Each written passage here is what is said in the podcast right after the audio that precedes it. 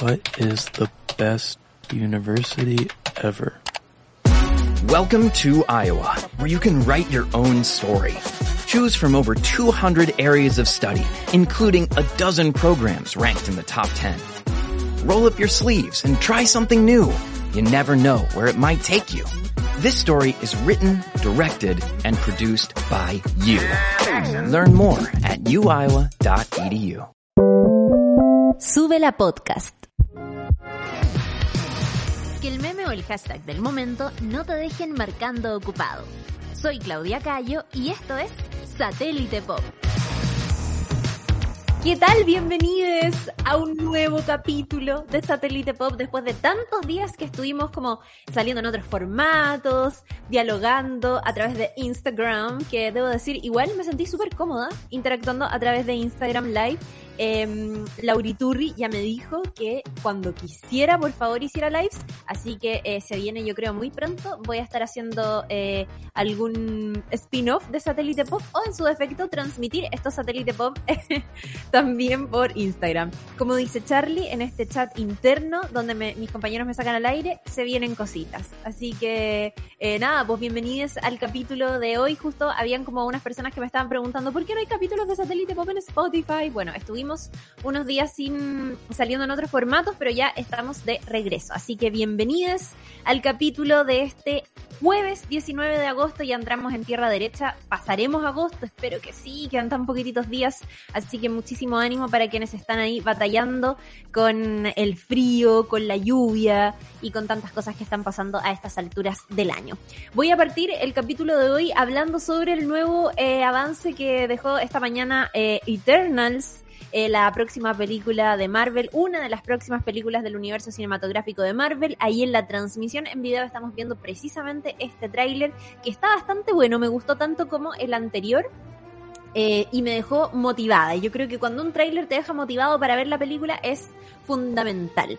Eh, acuérdense que esta película está dirigida por Chloe Yao, recientemente ganadora del premio de la Academia Máximo como directora, como película, a propósito de Nomadland, una tremenda cinta que funciona en una clave muy diferente a lo que va a estar haciendo ahí con Eternals en el UCM, pero que, mm, que la tiene dentro de sus filas. Una directora además muy, muy, muy talentosa que suele eh, trabajar e involucrarse en cada rincón de su proyecto y esta vez, eso sí, se puso a disposición, puso todo su talento a disposición de eh, Marvel Studios para contar la historia de, de los Eternos, eh, que son estos eh, seres que mm, también provienen de los cómics y que eh, por fin vamos a conocer un poquitito más de su historia eh, en el cine. Está protagonizada la película por Angelina Jolie, seguramente ya han visto fotografías de Angelina ahí personificada como el personaje que va a tener dentro de esta cinta, pero también está Salma Hayek y está Richard Maiden eh, o eh, el rey, el ¿cómo se llamaba? Hoy no me voy a acordar. Bueno, el rey de, de Game of Thrones, King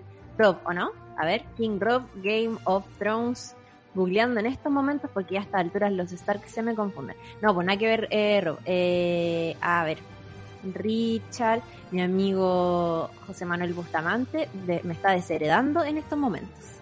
¿Cómo se llamaba su personaje? Me siento pésimo. Rob Stark. Ah, estaba súper bien. Ya, ven, no confío en mi memoria. Rob Stark. Rob Stark va a estar también teniendo un personaje súper importante en esta cinta que eh, se va a estrenar ahora prontito este segundo semestre ya eh, han salido un montón de, mm, de, de, adelantos e incluso hace poquitito eh, Entertainment Weekly que siempre saca portadas súper bien trabajadas desde la fotografía y la edición.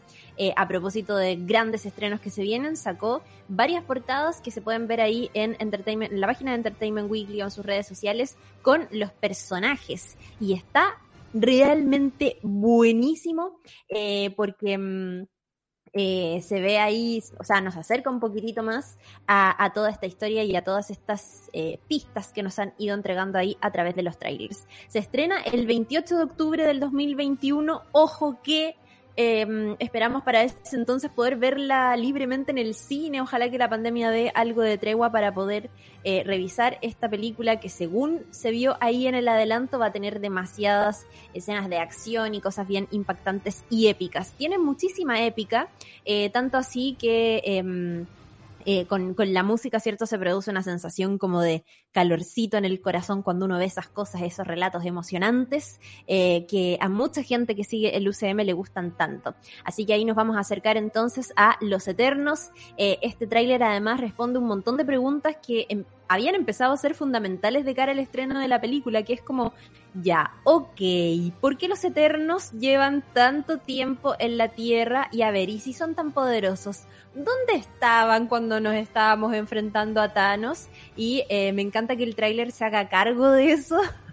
a mi juicio, un poco, un poco chanta igual, porque es como, o sea, bueno, es que yo soy muy incrédula, pero eh, Charlie, no te rías, es que es verdad. Están ahí, los personajes se preguntan por qué em, eh, eh, no se involucraron en la pelea contra Thanos. Y em, lo que dice ahí uno de los personajes es que fuimos instruidos para no interferir en ningún conflicto humano a menos que los Deviants, que son estas criaturas a las que se van a enfrentar, estuviesen involucrados. En el fondo, amarillos. Quiero decirlo acá, en este capítulo de Satélite Pop, los Eternos son unos amarillos que no se involucraron. Ah, no, bueno.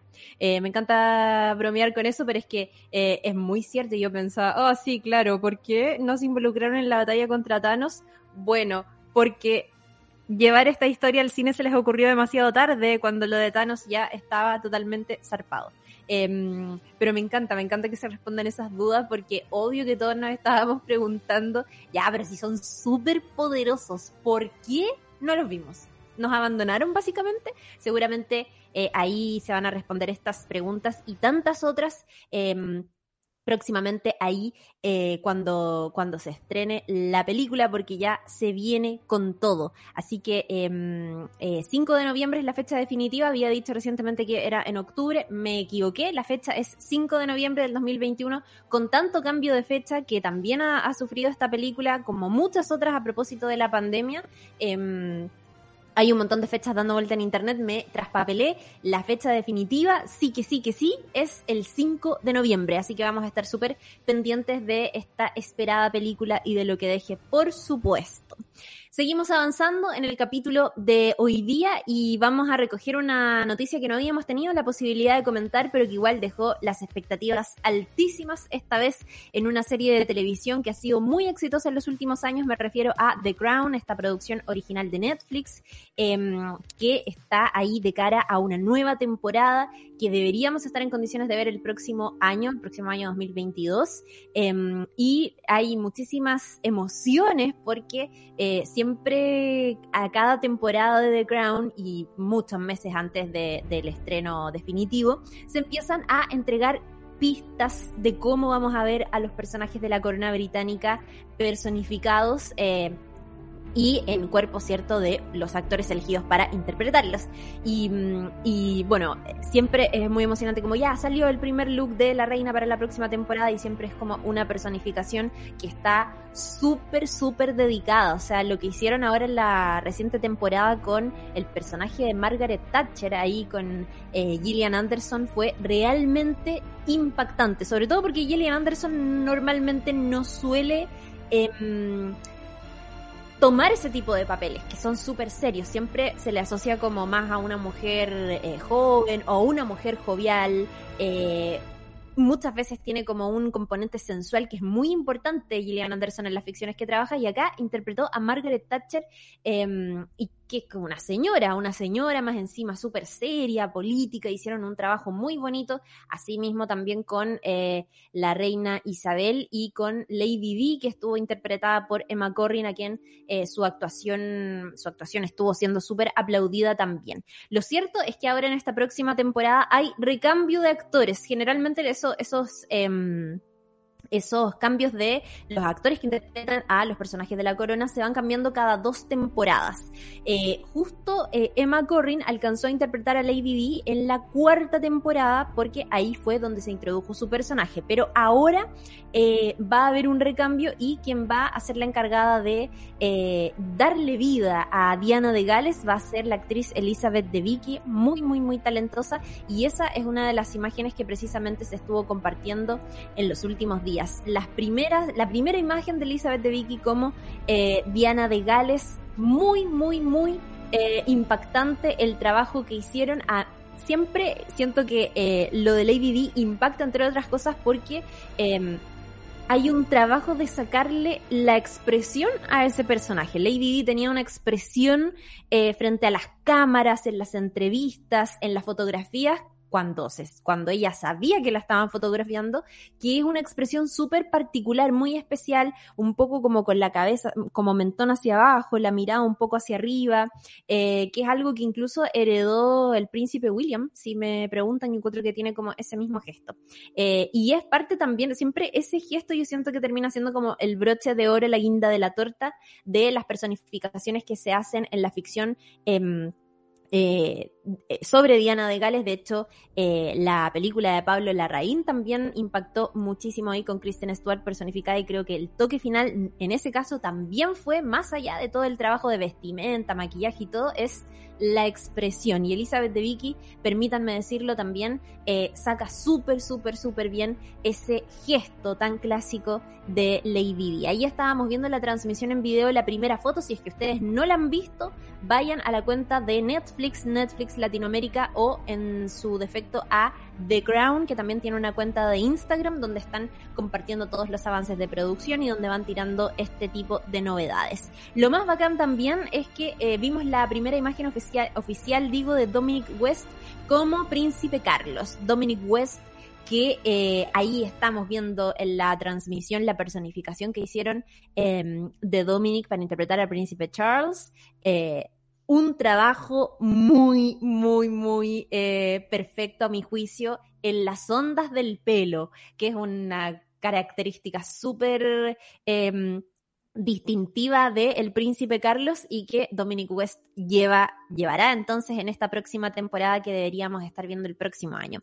Si me permiten, aquí yo encuentro que hubo una um, diferencia importante y es que creo que El Príncipe Carlos es más bien, es como flacucho, es como pequeño y es como más bien delgado. Y me parece que Dominic West es más, es un poco corpulento. No es en ningún caso gordo, pero es como un poco más maceteado, es como que tiene más espalda. Eso no me pareció tan eh, por ahí creíble, pero eh, de todas maneras la personificación está increíble. Y además que eh, me pone feliz igual porque Dominic West es tremendísimo actor. Em, a mí me pareció totalmente inesperado que, que lo eligieran a él, pero la verdad es que el la, personificación que liberaron hace poquitito, que incluye, ¿cierto?, estas ondas de pelo, eh, su traje, por supuesto, y otro eh, símbolo distintivo, los cachetitos medios rojos. Me, toda esa mezcla de elementos me hizo em, tenerle demasiadas ganas eh, a esta próxima temporada que debería salir el próximo año. Dominic West, a quien yo creo que muchos, muchos, muchos quieren también, entre otras cosas, por la serie de televisión The Wire, que es eh, una de las mejores de los últimos años, de las últimas décadas de la televisión, y que ahora regresará a una serie de televisión eh, nuevamente muy exitosa, la serie The Crown. Así que se viene, eh, Dominic West va a reemplazar ahí a Josh O'Connor, que quiero mencionarlo también porque él también tuvo una interpretación súper destacada como Príncipe Carlos ahora en la en las dos últimas temporadas eh, de la serie. Eh, un príncipe Carlos un poquitito más joven, pero de todas maneras, eh, o sea, súper, súper, súper bien. Em, y acá también decir que estas fotografías de Elizabeth de Vicky y Dominic West se suman a las que ya habíamos conocido de Imelda Staunton, que es la actriz que va a ser la encargada de interpretar a la reina Isabel en las temporadas que vienen. Va a llegar ahí en reemplazo de Olivia Colman, que también durante dos temporadas hizo un trabajo excepcional. Imelda Staunton, entre otras cosas que yo me imagino, eh, la recordarán por su papel de Dolores Umbridge en Harry Potter. Eh, esa señora desagradable y mala ahora llega personificada como la reina Isabel.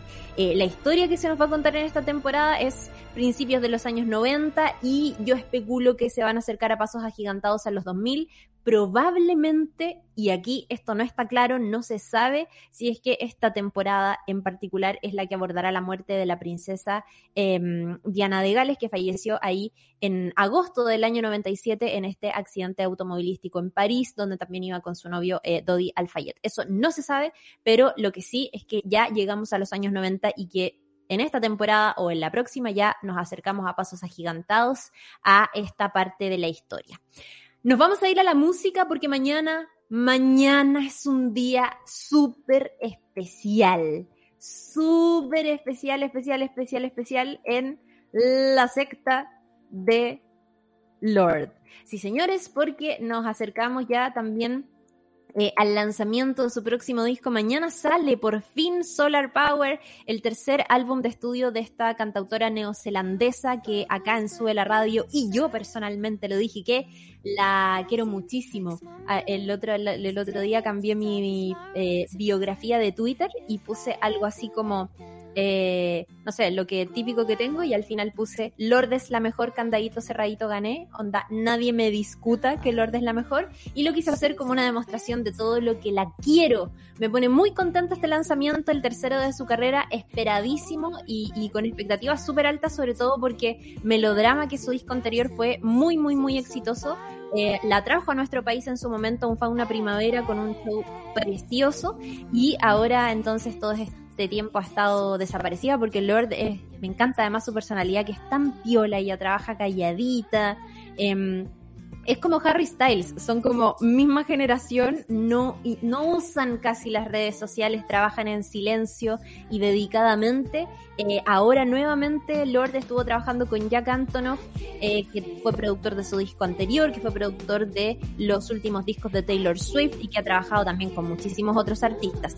Eh, así que se viene, pues por fin toda esa espera que tuvimos durante muchísimo tiempo va a dar sus frutos mañana cuando salga Solar Power. Lucho DJ me dice acá en el chat que tanto Harry Styles como Lord son artistas que como dice Lucho DJ, no se dan color. No, pues totalmente, trabajan piolita, piolita. Bueno, nos vamos a ir a la música porque a días nada más del lanzamiento de Solar Power em, presentó un último adelanto, una última probadita antes de entregarnos eh, la torta completa. Se trata de la canción Mood Ring, que está buenísima y que viene ahí a seguir, eh, cierto, sus, sus eh, dos singles anteriores que ya habíamos conocido y presentado en este satélite pop y que por cierto Mood Ring, esta canción nueva viene con un videoclip precioso también con una dirección de arte hermosa.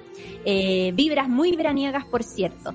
Ojo que em, se va a estar presentando mañana en Good Morning America, según leí por ahí, así que vamos a, eso va a dejar videos seguramente en internet.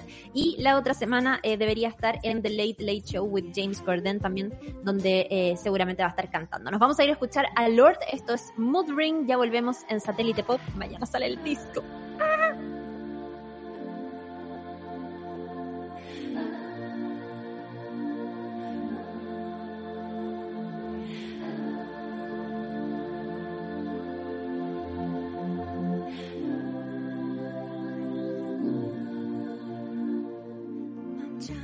Satélite Pop. Ahí pasaba lo nuevo de Lord. Mañana es el Día Internacional de Lord, porque mañana sale el disco, así que vamos a estar súper eh, pendientes. Eh, eso era Mood Ring, la última probadita que nos entregó a días del lanzamiento de este esperado disco Solar Power que llega mañana y que seguramente vamos a estar comentando y desmenuzando acá en Satélite Pop. Otra cosa que no habíamos tenido la oportunidad de comentar y que voy a pasar rápidamente por ahí es el tráiler que el tráiler puse yo acá en titulares de alto impacto que dejó la serie de anime Star Wars Visions que eh, ya se confirmó. La fecha de lanzamiento es el 22 de septiembre a través de Disney Plus. Eh, esta es un proyecto que se había anunciado hace varios meses.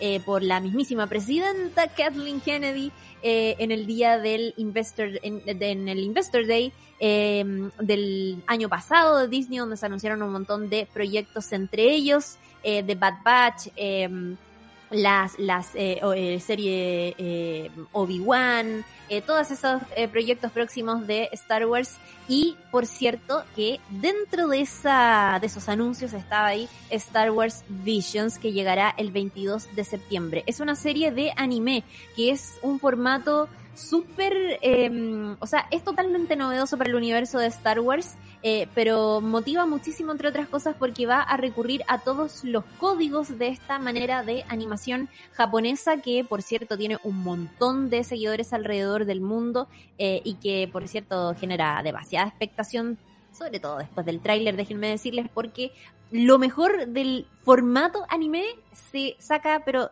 se exprime se mete una juguera y se pone a disposición de las grandes historias que hay para contar en el universo de Star Wars. Em, así que nada, pues van a quedar sus corazones totalmente acompañados. Hace poquitito terminó la primera temporada de la serie de Bad Batch, El Lote Malo, que es esta serie animada, em, cierto, que, que, que terminó de manera desesperanzadora, no voy a decir ningún eh, spoiler de qué es lo que sucede, pero eh, terminó de una manera bien impactante y ahora, y afortunadamente los fanáticos no van a tener que esperar tantos días y tantas semanas para volver a conectar con el universo Star Wars, porque el 22 de septiembre llega entonces Star Wars Visions. Son nueve historias eh, cortas, independientes una de la otra, que fueron realizados por, fueron realizadas cada una por siete estudios de anime diferentes diferentes, eh, cada uno con su propio estilo, con hay nuevos personajes, personajes que nunca antes habíamos visto, eh, incluso, y según se revela ahí en el tráiler, hay algunas historias que están en japonés, de hecho. Eh, así que buenísimo.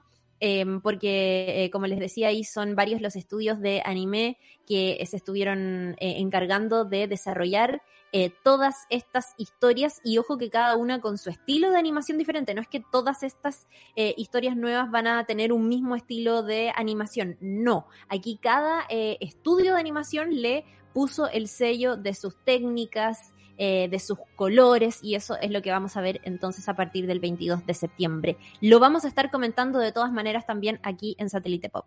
Y vamos a despedir con música porque ya viene Caceritas, a las 3 de la tarde viene Isidoro Ursúa, cualquier contenido que se hayan perdido, perdón, a las 3 de la tarde viene la 2.10, lo dije mal, em, y cualquier contenido que se hayan perdido, ya saben ustedes que lo encuentran en subela.cl y que siempre, siempre, siempre, a todo momento nos estamos leyendo a través de Sube la Radio en Instagram y también en Twitter.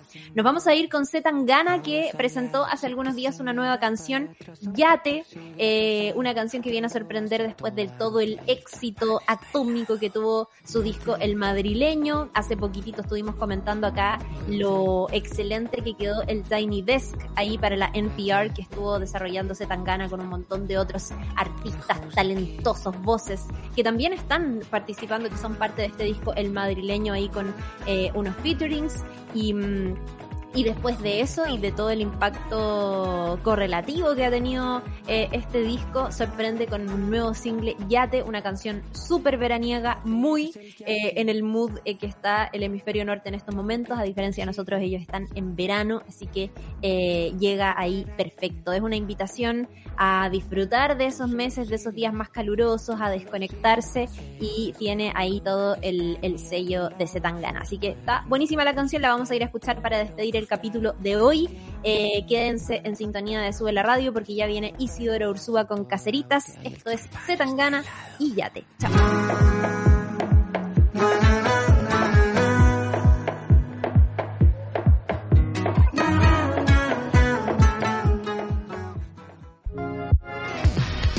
Una buena dosis de actualidad, tendencias y datos para curar la ansiedad de enterarte de casi todo. Soy Claudia Cayo y esto fue Satélite Pop. Revisa este y otros capítulos en subera.cl o en nuestra app.